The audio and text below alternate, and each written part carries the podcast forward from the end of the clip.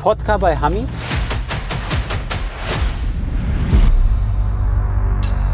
You're the car guy, right? Bist du einsam? Yeah. Wie kann ich mir den Geschäftsführer von AMG vorstellen?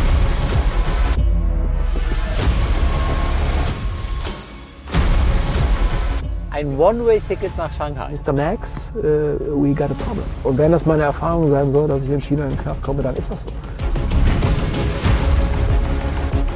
Hast du da nicht mal auch Angst gehabt? Der junge Notarzt guckte mich sorgenvoll an. Er war natürlich überzeugt, dass ich querschnittgelähmt war. Tote, Verletzte. Das war der Gewiss.